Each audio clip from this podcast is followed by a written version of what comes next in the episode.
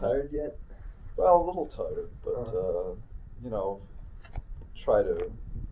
It's, you don't get bored if you can come up with some new approaches Uh-huh, and uh-huh. things. Because sometimes you discover things. I just finished the film a few weeks ago, really, and uh, when people were asking me before I finished to talk about the film, I was absolutely incapable of it because you don't work from an overview in a Mhm, way. You're mhm. just inside. You're almost cut to cut. You know, you're Mhm. interested with, in those things. And now beginning to be forced into some theoretical thinking about the film. Sometimes it's interesting, and sometimes it's a disaster.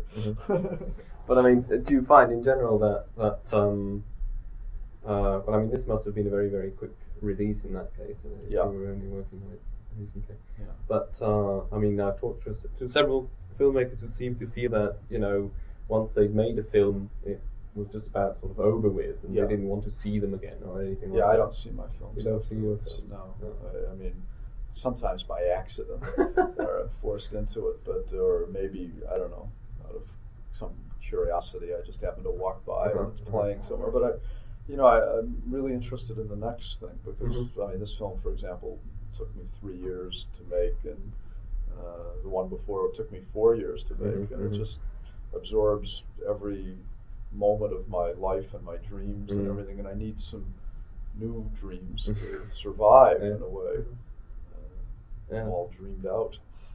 In in this particular instance, I mean, what attracted you to making a film of this? I suppose you read the novel at one point. I'd read the novel, but only because I read, read was reading Kundera's books, and Mhm. liked it, and I Mhm. didn't read it at all thinking of a film. Right. I thought when I finished it, the film would be quite impossible Uh-huh. to make from it. But um, a couple of months later, Milos Forman called me and he said somebody had offered him uh, a project to, to make a film of this, but he wasn't able to do it because, well, he's Czech and there Mhm. were problems with, I think, with anybody who had any connections with Czechoslovakia. It could be, be dangerous in some way, either. Well, to the, nobody in Czechoslovakia could make it, and Oh yeah. Sure. certainly uh, if you have family in Czechoslovakia, Okay. uh, you know, you would Uh-huh. find uh, your son became becomes a window washer, for Mhm. example. you know, uh, Uh-huh. it's well, you know, it's the subtle things that you fear most. You know, Uh-huh. the film uh, in itself uh, isn't doesn't show you know totalitarianism. It doesn't evidence itself in rubber hoses Mhm, mhm, mhm. or bullets. Mhm. It really is at a much more subtle Mhm. level.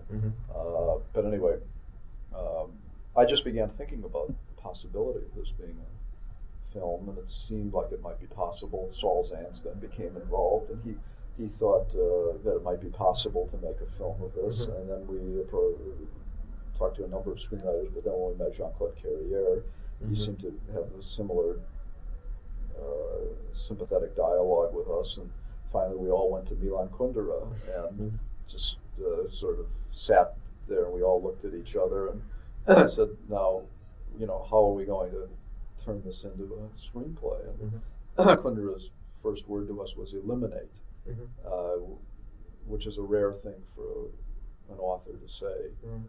uh, because usually, often they just walk away from Mm. the adaptation, or they they're upset if you don't include everything, Mhm. every thought that they've had from the Mhm. book. They think then the book is bastardized. But essentially, we decided not to do a straight adaptation of the book, but to do a kind of variation, pull some Mhm. themes out of the Mhm. book, and begin to follow those themes through. And there were Mhm. certain things that had to be eliminated. Mhm. Franz's part of Franz's story, if Mhm. you're familiar with the book, and uh, particularly removing the most interesting character from the book, which that is to say the narrator. Right. Exactly. And um, I mean, it's possible to do films with narrators. I've used narrators to some degree in films, but it usually works best, I think, when the narrator has a kind of intimacy with the events, Mhm. uh, like say Truffaut used the narrator in, in those ways. Mhm. But um, the Kundera narrator is so objective at times that uh, I thought it would ruin the dramatic flow, and that Mhm. we might be able to get that the feeling of the narrator into the film in some other ways. Mhm. Uh, and you have to hope that somewhere that somewhere the audience has a narrator inside of them that can sort Mhm. of interpret what's going on. Know, Mhm. there, there are thoughts about the film as they're seeing it, and Mhm. if you can stir those up uh, with you know motifs repeated, things Mhm. that they begin to catch on with the music score, with sounds, with everything that Mhm. you can provide a, sort of a, a bed of ideas for film to exist on. Mhm. Well, I mean, I must say that it struck me that obviously, obviously, as you say, I mean, the protagonist as such is the narrator, and he is conspicuously absent in the in the film. And I've also noticed that some of the things he um, says about the character's feelings, Mhm. you've taken into the dialogue. Was there any specific way you sort of decided on doing that? or- Well, I mean, that just came in the process of writing, you know, what Mhm. we felt could go into the mouths of the characters. You know, Mhm. Tomas being able to say, you know, about uh, life is just a sketch and we, you Mhm. know, we only live once and so forth. How are we to know? Uh, those are, you know, the ideas of the narrator, but they seemed appropriate in that scene Mhm. for Tomas. And it really, you know, it's, it's, it's always a tough thing. Uh, you know, to, in one way, I want to express my faithfulness to the book because Mhm. I love the book and I uh, revere Kundera. Mhm. And the other side of me wants to say, this is a film Mhm. from a book, and all the rules of adaptation should apply. And I, and as I said very early on to Kundera, we're going to violate your Mhm. book, Mhm. but violate in a maybe had even a sexual connotation, uh, and I, I think he likes that. Uh, that uh, you know, we had to, you have to be aggressive. The better the book, the more difficult the adaptation, and the Oh, yeah. harder you have to be with it. I mean, it's the Mhm. cheap books Mhm. that you can almost just Right. put right up Right. there on the screen. Again, I'm using the word uh, adaptation, but it really is, Mhm. again, just finding themes to pull out of the book. And, uh, and the book exists. It's a marvelous book. People can read the book Mhm. if they want to, but I think they can see the film. My point is that film should exist by itself Mhm. as if they're in a book. Right. Yeah. Well, I mean, it, in that respect, I think what you've done is a sort of a parallel story to the making of the Naming of the Rose. The Name of the Rose, where again, you know, you had a very massively literary work Mm-hmm. where a lot had to be eliminated, and Yeah. the film had to be an independent thing, and That's obviously sort of used to the Right. plot, as it were, Right. rather than the, the ramifications. And, Right. Well, the last book I did was a big book of journalism, really, Right, to write yeah. stuff, and I, somewhere I had to find some, you know, rhythms and motifs and themes and whatever you want to call things Mm. that explored a quality of Right, something called the right stuff. And Mm. in this case, there's something called the unbearable lightness of being, Mm. and the film in virtually every scene is an exploration of those of the, the quality. Hello.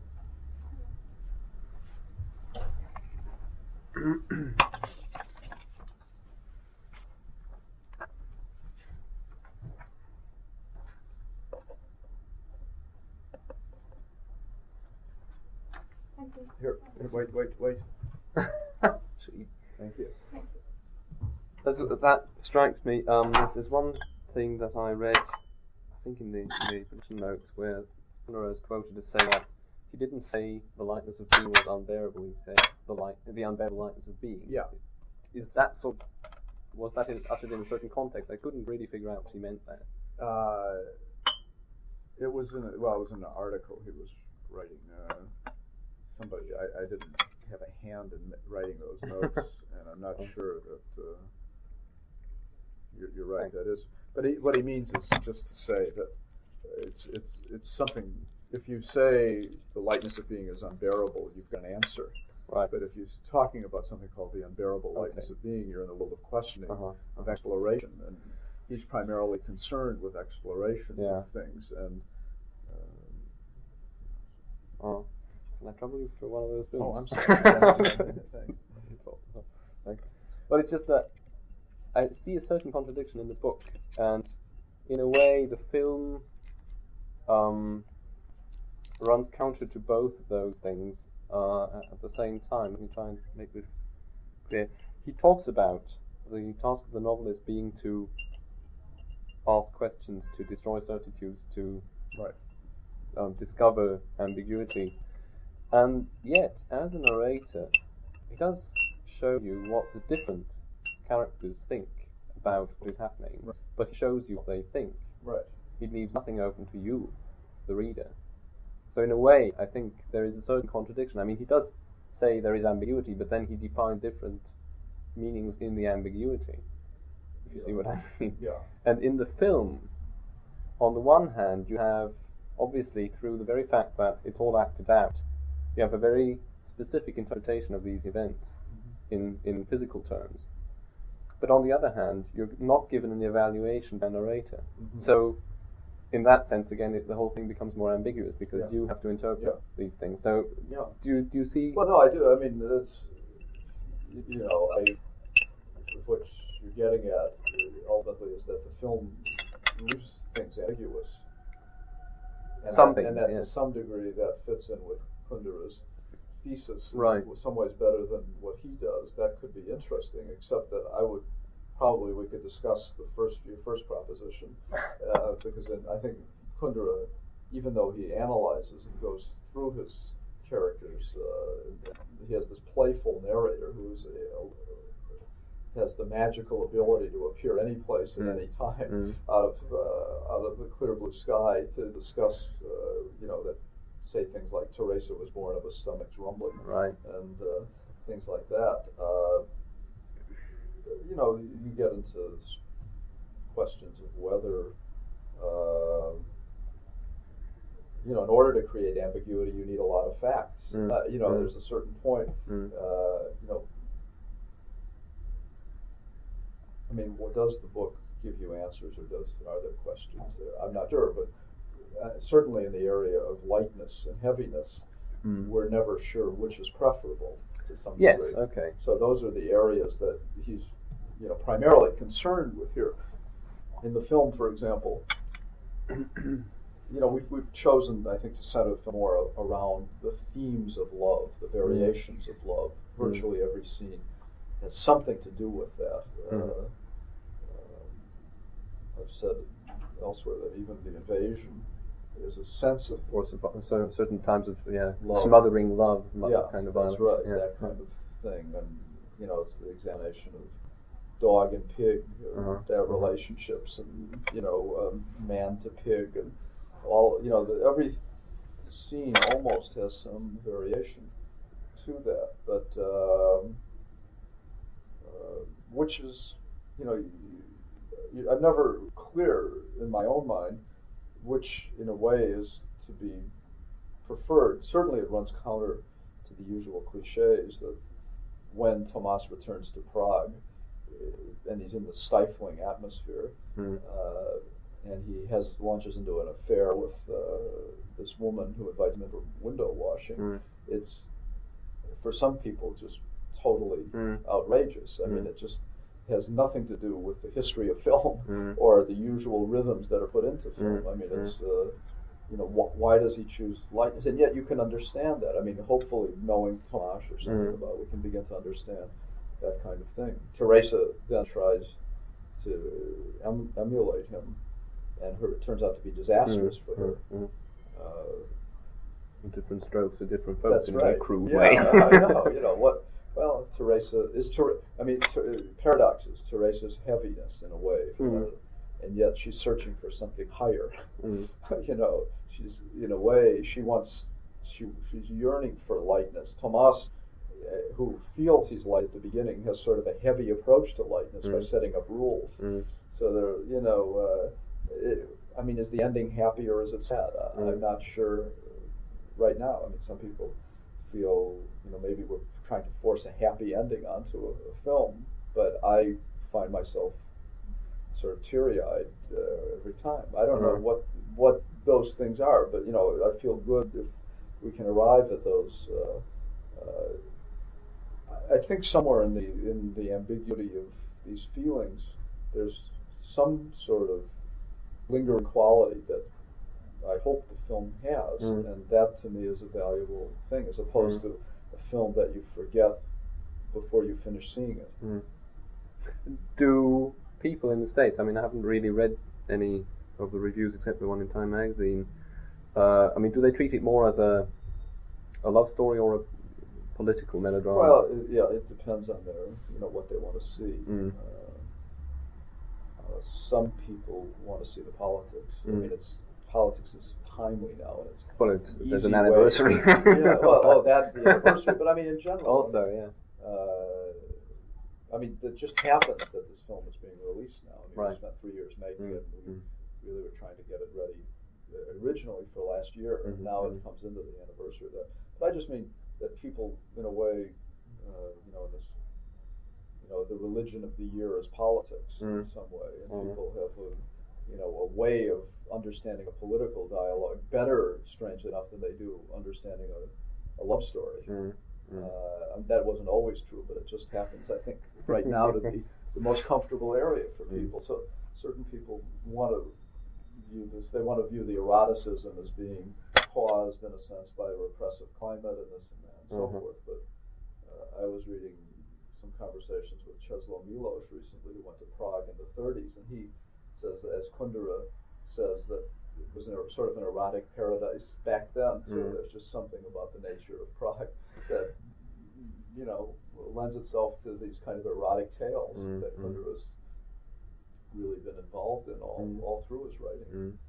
It's a, an interesting sense, of course, in which it goes against the grain in two ways. In, in that you have a hero who is a womanizer in the age of safe sex. I That's mean, he Yeah. isn't, but we are. Right. And on the other hand, you have a, a reminder of the Russian invasion in, in Czechoslovakia just when Gorbachev is Man of the Year That's right. in America. So, mean, as as uh, Yeah. on the one hand, what have the reactions been to that? On the other hand, uh, did you want to make any deliberate points, or is that more accidental? Well, you know. I mean, the sense of topicality, well, I mean, contemporary when we began the film, there was no glasnost. So, Okay.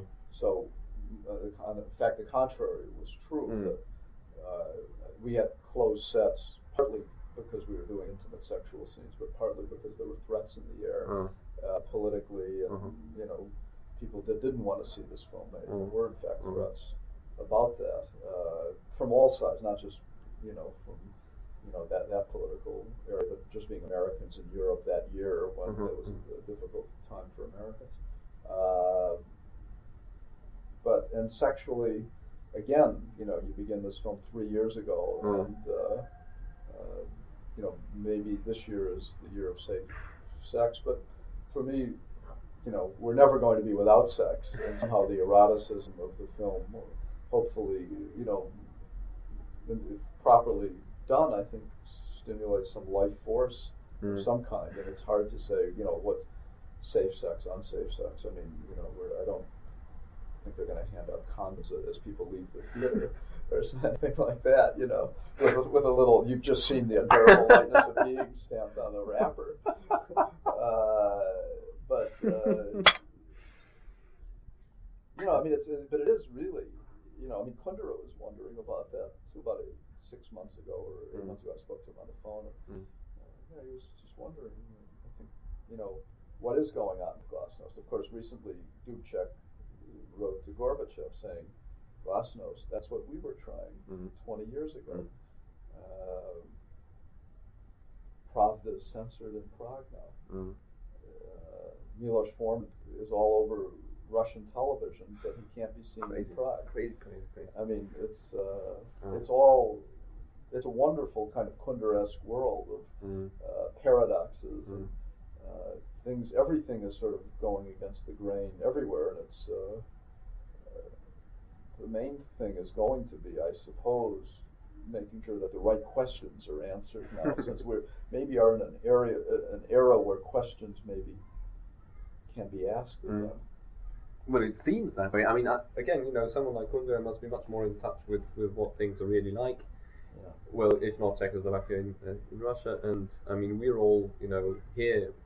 I think, all right, there's a certain amount of skepticism, but on the whole, one likes to think that things are going for the better, and, and Yeah. that there is hope, and Yeah. things will liberalise Yeah. themselves a bit. But um, it's obviously a very, very long road. But it's it's interesting to to see that. Well, it's just you know, I mean, I, I would just guess without talking the details for, about Kundera's thoughts, and without knowing Kundera's thoughts, and even knowing Kundera, then not knowing his thoughts, uh, you would suspect that there might be a certain kind of pessimistic overview. Mm. Hope, you know, Mm. wherein hope is contained, but Mm. uh, you know, you must remember, for example, the character of Franz, who Mm. is an absolute believer in Mm. the grand march of history, Mm. and uh, um, Franz is, uh, you know, not not Kundera's hero. Obviously not. no. So you know, I mean, so in a way, there's a forewarning uh, uh, from Kundera about what to what we can expect out of Mhm. some of these things. One of the things that I, I was, on the one hand, slightly irritated by, and on the other hand, find that it was probably inevitable is obviously, I mean, for those who want to see it that way, it, the film can can look like an indictment of totalitarianism of the Russian variety, but especially characters like Sabina make a very much more general point. I mean, the, the sense that parades in general are a, a problem or a threat and Right. things like that. Exactly the, the the opposite of what Franz seems to think is just this very idea. All those things. And also, there's there is um, more of a sense in which uh, what satire there is, is is sort of broadened to include other countries as well. There's a bit in the film about Switzerland, obviously, which is Yeah. obviously justified, but except for a tiny hint really at the end with um, Sabina's painting, uh, I felt that there there was a, almost a shortage of that. That many people will see it in a very one one dimensional way. Yeah, I you know, I worried about that because I certainly don't feel that would to Mm. Kundera as a writer, nor to my intentions. Right. Uh, and I don't think it's been felt that way in Mhm. America. It really hasn't been, you know, in a sense, picked up by the right wing in Mhm. some way as a. It just has not been perceived that way uh, anywhere. Uh, um, because I think I do think the satirical bite or whatever you want to call that the the uh, insight into the West. Certainly, every scene in Geneva has some sort of uh, thing. I mean, it's a horrifying place for Teresa. Uh-huh, She uh-huh. really feels a weakness from Uh-huh. even the dog made to feel less than uh, great. Uh, and she goes to sell her uh, photographs, and she's Oh. told immediately that's last week's news. Right, and why don't you photograph uh, cactuses or nudes or something? Uh, she's, you know, and again minded of, you know, uh, you know, just seeing Franz and his leaving his wife, and there's just something about all of that that opens up kind of an empty feeling in Uh. Teresa as well. And Sabina, on the other hand, doesn't like the West very much because she's strong as Mhm. opposed to Teresa. She Mhm. just feels that, you know, all of the uh, the uglification of the world, even Mhm. though she would be critical in Prague of that, she certainly feels it in the West. And even though she's alone here, is just absolutely willing to speak up about that. Uh, Mhm. Totally. And I do feel that there is a, on the other hand, during the invasion, uh, it's the, there's a sadness in a strange way to the Russian Mhm. invasion. I mean, they the, the shots in part are you know the people trying to tell the Russians waving them back, and the Russians sort of lost in a sea of Mm. uh, bodies, and the man, uh, the in- interrogator, saying, "Don't you know that we love you? That we've Mm. always Mm. loved you?" Mm. And, it, and and really meaning it. Mm. Uh, and so, in a way, it's the one scene, sort of obscene variant of, of love Mm. in the film Mm. is the the, the tank story Mm. that it's uh, it's love gone awry in, Mm. in a way, uh, but it's not. And certainly, when they return to this to Prague, it's not that you know, as I say, the totalitarian totalitarian state of rubber hoses. Mm. It's just one of really, you know, trying. There's a new reason there, a new outlook, Mm. and what happens is that he loses his job Mm. uh, for, you know, perfect for reasons. Mm. It's not as if it's unreasonable Mm. kind of thing. It's just that the the reasons are unreasonable. But with Well, to, some extent, you have a similar bit like that in, in the story of Grissom in The Right Stuff. yeah, that's right. I mean, that's not far, very No, far away no, from that. Right, absolutely. It's a So very similar thing. The right stuff was widely misinterpreted. that is, is something I was going to come to. Yes, I mean, I was shocked. I saw that coming. In fact, I had quit the right stuff in the early stages, early on, because I didn't want to make that patriotic uh, film Mhm. about astronauts and so forth. I really wanted to do the secret story and the Mhm. story of the American circus, and Mhm. you know that's that's De- dehumanization of these heroes. that's right, know, and all of those kinds of Mhm. things. And again, to explore the qualities of the right stuff. I mean, Mhm. people assume that the right stuff just meant jumping into a silver suit and Mhm. like a monkey and risking your life, but it really was from the beginning a series of other qualities that had to do with not only uh, being a, willing to do a job you believed in for nothing, Mhm. uh, but to uh, uh, be involved in, you know, fame or lack of fame or Mhm. not uh, going against it uh, totally. It had something to do with uh, relationships to women. And, Mhm. I mean, at every scene there was sort of an exploration of equality or of Mhm. the right Mhm. stuff. Mhm. Had to do with not, you know, because they, in, in a way, I wanted people to see, to know that inside those silver suits there were leather jackets, Mhm. and there was, you know, some other kind of American, you Mhm. know, there were loners, and Mhm. uh, in, a, in a sense, it was an extension of the Western, Mhm. but there was still a spirit Mhm. there. Uh, that's what that first scene I, I feel suggests when he's on horseback Mhm. and he sees. Well, Shepard is very much that type. He Yeah. has become that type in Yeah. a way since. Yeah. Yeah. Yeah. But I must say, I mean, I know quite a few people who really sort of, you know, saw all the red, white, and blue and said, blah. Yeah. they just felt Yeah. no way. You know. No, it wasn't my intention at all with Uh, the film. I mean, in uh. fact, the American high establishment hated the film Mhm. for exactly those reasons. Well, at least they Walter understood it. Cronkite- Walter Cronkite was was railing against Uh-huh. my treatment of the press. Uh-huh, uh-huh. Or, I mean, and there were people, for example, you know, the fact that the Germans were, you know, von Braun and all those guys were running the space. then. Yeah, and then you know, in the last year or two, there really now a lot of revelations are coming out. In fact, Mm. everything from said was true. As a reader of Gravity's Rainbow, all that is no news to me. Right, know, right. but um, no, I mean, I, I've I've always appreciated that sense in even something like Invasion of the Body Snatchers, which again has been very widely misinterpreted here, Right, know. Uh, All which through like Europe, it was really, str- uh, it was really amazing because the European cinema, to to, I think to to a wrong, to, to too great a degree, uh, believes in film as God and steals uh, to some degree Mm. from you know Hollywood films unashamedly copying and I was paying homage to a film that I liked, but trying to really do a, again the word variation Mm. on that Mm, theme and mm. twisting it totally around into another place, another time, and another dimension, Mm. and to a large degree, I felt doing a comedy. Mm. Oh yeah, it's a very nasty but Yeah, I know, and a few critics in America got it. It was ra- actually was rather successful, maybe for the horror reasons, Mm, but mm. a few critics got it that it was really uh, dealing with America and and and again conformism. I mean, in some ways, I was thinking recently, uh, you, you know, this film does have some bearing on uh, that film on, on this film. Uh, Somebody told me that I had spoken to Kundera, but that he saw Invasion of the Body Snatchers on French television and really liked it uh-huh. because I think he could see, you know, the whole allegorical Uh-huh, uh-huh. or Which, which is in Siegel's film already. I mean, Yeah. that has also been widely misinterpreted. Yeah. I don't see it as a, as a McCarthyist film at all. yeah, I see it as a much more psychologically yeah, oriented film. Yeah. But I mean, I don't know.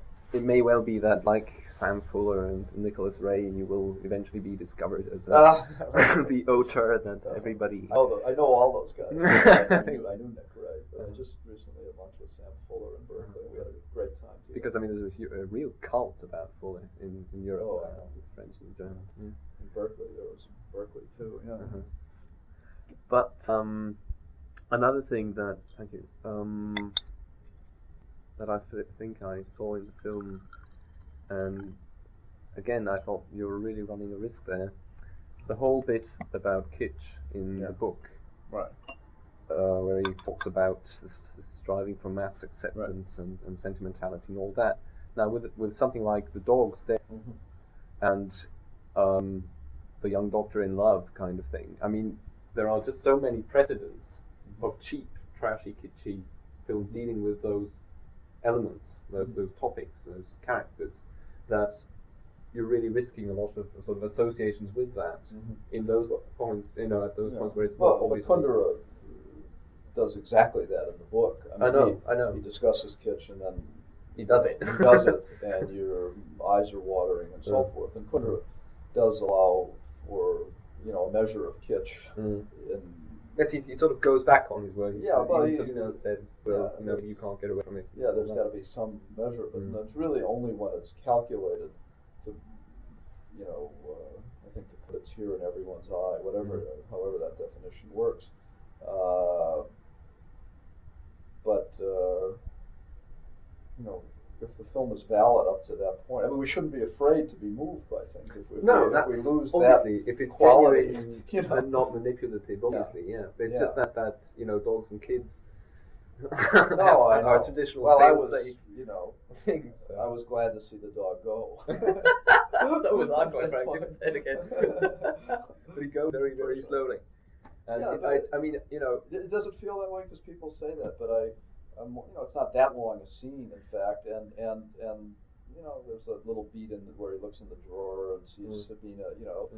yes, you do try and, and, And- and- and yeah. make up a bit, but it's just that I mean, I deliberately I hadn't read the book.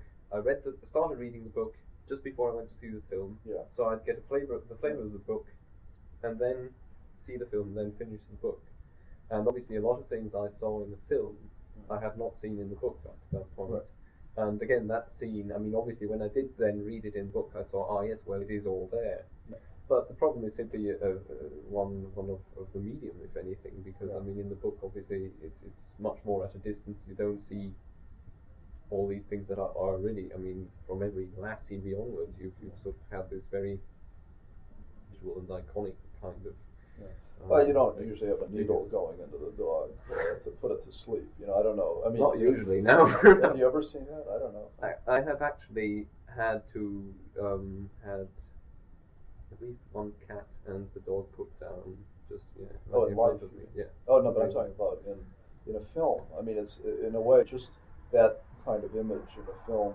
You know, maybe has some edge to it that it isn't. Uh, you know, like Lassie Yeah. running off into the sunset and never being seen again. You know, it's uh, uh, trying to think Something where- the death of an animal. know, It just it, I mean it seemed to me uh, potentially very facile kind of thing. yeah, it did. But I It- mean. it, it does. It's a dangerous, but the whole Mm. film is.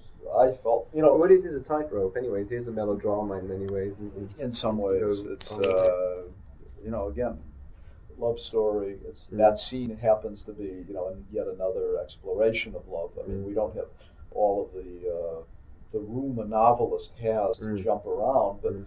you know, that scene is Teresa talking about uh, I was forced to love my mother, but not to love this dog. Mm. In some Mm. ways, I think I love this dog more than I love you, Tomas. Not more, but in a better way. I'm not jealous of, you know, and so it's got it's some sort of a cathartic scene for Teresa. Mm. At that point in the film, the dog is sort of just hanging out there while she talks. You know, just Mm. staying alive so that Mm. she can say her lines to Tomas Mm. about I'm not jealous of her, and she's Mm.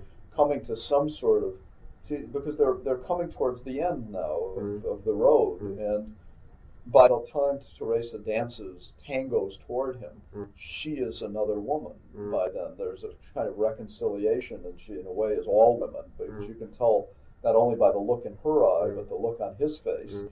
that when they dance, finally get to room six Mm. after the we've been waiting the whole movie to get to room six, and they go through that door, and the door closes. That behind that door is going to be a sexual scene so extraordinary that even this movie wouldn't dare go and show Mhm. show that scene, you know, because there's been, you know, there's been evolution. I mean, it's not really just the story of a womanizer reformed. Mm. Mm. In a way, she's altered Mm. to, to the point where she is, uh, you know, able to encompass his. It seems, you know, his Mm. womanizing yearning, womanizer's yearnings in a way, so that there's a kind of excitement. But it, but the scene with the dog has something to do with Teresa's um, uh, understanding her jealousies. Mhm. No, no. I mean, it, it does make sense to me, especially you know having read the book. But Yeah. it, I'm just thinking that you know it, it because it's such a, an effective thing, Yeah, just visually yeah, and, and sentimentally, you know, Right. because uh, I'm sure that yeah, very many people will just sort of have a gut reaction and, and say about the dog, about the dog, not want to listen to to Yeah. the the those uh, dialogues. That's that's Yeah. the only thing I'm I'm worried about. But then again, you know, obviously you run risks along those lines anyway. Um, this is one thing that flashed through my mind before.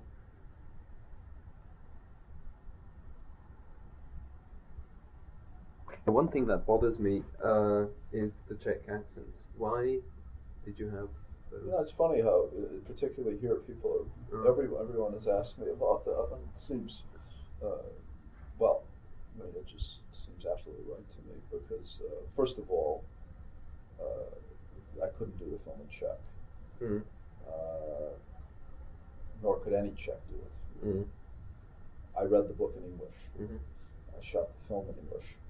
Uh, when I see a film dubbed, say, from Italian into English, if Vittorio Gassman is speaking with a British accent, mhm, I'm alienated from the film forever. mhm. Uh, if he's speaking with an Italian accent in English, I can accept it.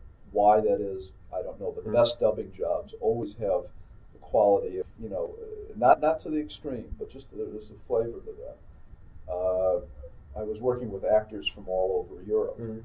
Uh, if in a scene, uh, Juliette Binoche is speaking English with her normal accent, which Mm. was French, uh, and Erland Josephson is speaking with a Swedish Mm. accent.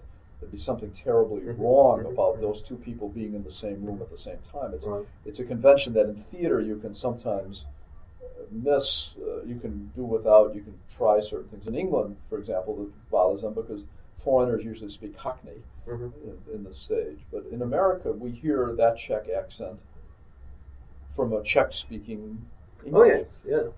Uh, so there was that sense of, uh, you know, the fabric of, of each scene being correct. Mhm. Um, um, and not, to- I didn't want to get it to the level where it was, um, you know, making a point of itself. And then there's the final thing that uh,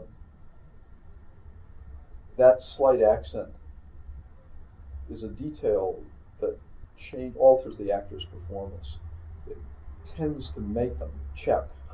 Uh, if Daniel Day Lewis is speaking British, Mhm. his head might be at a different angle, Mhm. and there might just be a certain kind of not only facial characteristic but uh, physical Mhm. uh, Mhm. stance that might be different. Okay. Whereas if you speak, you speak a little, you know, Czech, there's just something. I mean, in, in some ways, in some scenes, he's remarkably, in a few moments, remarkably Kundera-esque. I mean, he's met with Kundera and they were became friends, and there's just a few times where he just reminds me of Mhm. Kundera. But that really requires, you know, the the gazing out from under the brow and a kind of physicality. Uh, Like the scene where he's walking in the rain Mhm. under the umbrellas, wondering if he should sign the paper. Mhm, mhm. even his hand movements are very much like Kundera.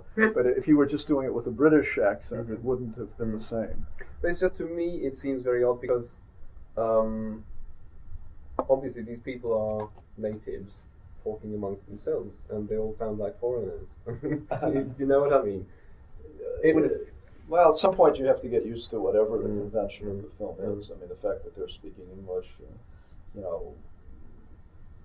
you know, in some ways should be made in Czech and Mm. French and subtitled, and this nor could really be shown widely to American audiences. And there are a lot of things would have happened. When I read Kundera's book in English, and don't forget we're dealing with that thing which is wrong immediately. Mm. In some way, we're reading it in translation. I don't know what language, I read it in English. English, yeah. I would say. but it was written in Czech. Mm. You know, so none of us are really reading, and it makes a big difference, by the Mm. way. I mean, from the title on down. Mm. I mean, in French, for example, the title is the word unbearable is not right. It's sort of the unsustainable lightness of Oh, being, which is. Uh, I mean, and I've read some. Actually, been reading a book of criticism of you know about Kundera. And, you know, a lot of people writing about him. He's got such a wide following now. Right. Really, you know, a whole thesis on the word unbearable, Mm. and I hate to tell these guys that that isn't really the right word. Mm. You know that it's that it's you know that it's really something a little more complicated than that. Well, he keeps talking about that too. I mean, it it's a theme of language and how That's right. Words misunderstood and Right. so forth. And so, I don't know. For all of those reasons, uh, I felt that it was part of the atmosphere. Another detail that, if, if, if done correctly, first it enabled me to work with all these actors. I mean, Mm. practically. Um, and that the film often begins with if the details are right. In general, the film, for me, works. Although there's also the convention of disregarding the details. Mm. You know, Mm. I mean, there's that type of movie which blatantly, you know, purposely, you know, will put somebody, you know, make a detail wrong, Mm. just to suddenly, you know, fragment the film and Mm. bring people outside the film. I mean, for me, particularly in this film, the, the events of this film take place way deep in the screen. Mhm. In a way, it's requ- requisite, required that you enter as into a dream Mhm. into this film, slowly enter into it. It doesn't have that kind of more surface effect that a lot of American films have of, Mhm. you know, the gunshot to bring you back into Mhm. it, the car chase, the you know, where you can eat your popcorn, stray away, and the movies in a sense, keep starting over. Mhm. You know, you can't walk in the middle of this film and get the full Mhm. feeling of it. And by that same token, it becomes fragile if you drift. Uh, you can find, you know, you drift away from the love story, and it, and it's risky in that way. It's a risky tale. Uh, you know, it's it just doesn't have, with the exception, you know, of a couple of bigger pieces, those big scenes that keep riveting you to the screen. You know, there's Mhm. a pace to it and Mhm. so forth. And, uh, under the best, for the, the best screenings and under best circumstances, people talk about being, you know, thinking about the film the next day or days afterwards. Mhm. There's something that still stays with them Mhm. from the experience of being with those Mhm. characters, Mhm. and that's that's risky because that can vary even in the best viewer from day to day to day. You know, you just. I've had bad screenings of the film, and yet I, I feel good about it because I know I've had enough times where I've you know, I haven't been bothered by a de- you know that kind of. Mhm. I mean, I concern myself with every detail all the Mhm. time, and I can be pulled out by something going wrong, and Mhm.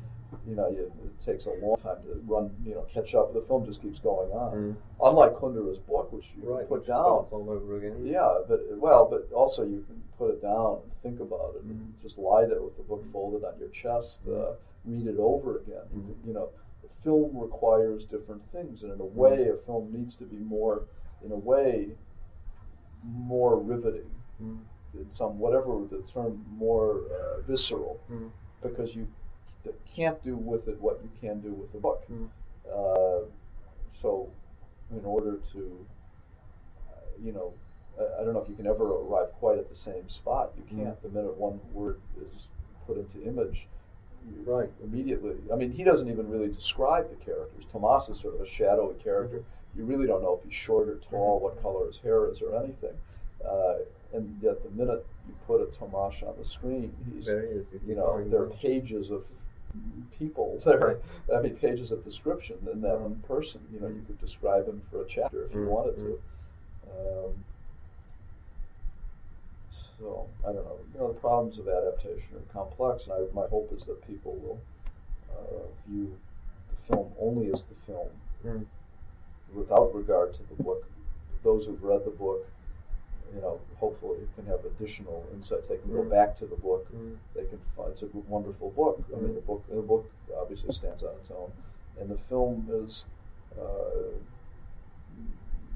not an homage to the book. It's a it's a variation. It's as if uh, you know I don't know. Make one composer writes a variation on a theme of another composer, or a painting is done I don't know who by Paul Klee on, Mhm. uh, based on uh, uh, Tiepolo paint. I don't know. You know, I mean, you know, there's a there's a whole history of that kind of thing, and in a way, this is a, a variation on a theme by Kundera. Mm.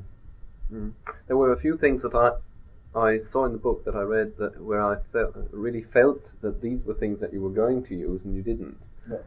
Um, one of them was Dubček's speech Yeah, that they referred to, and Right. the other thing was simply we used Dubček's speech, but it just didn't. Uh, Uh-huh. I had that in there, and it just uh, it, because of those pauses. I had the original Mm. speech.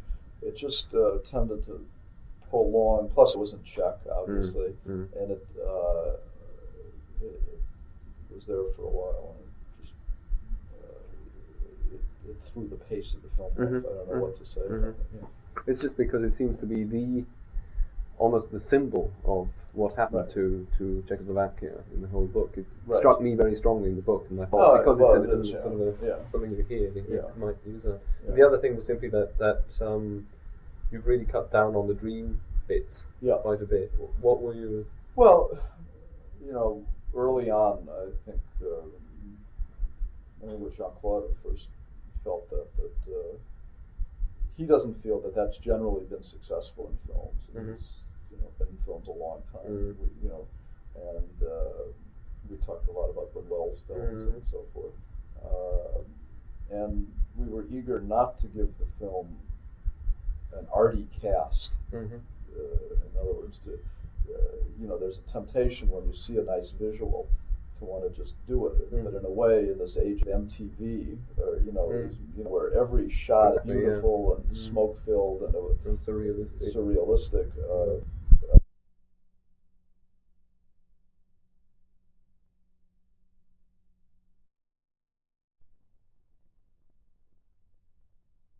we do have her thing Well, as a swimming swimming pool, pool, right. but that's sort of a Even premonition now. It's not really a dream now. Mhm. It's sort of a, you know, something that she can confront Tomas with is almost a hallucination or a Mhm. premonition. Mhm. Um, and you know, there are, you know, a few of these little extrasensory kinds of things of Tomas reading the letter and imagining Teresa returning and hearing her voice. Mhm. A few, you know, sort of conventional breaks with Mm.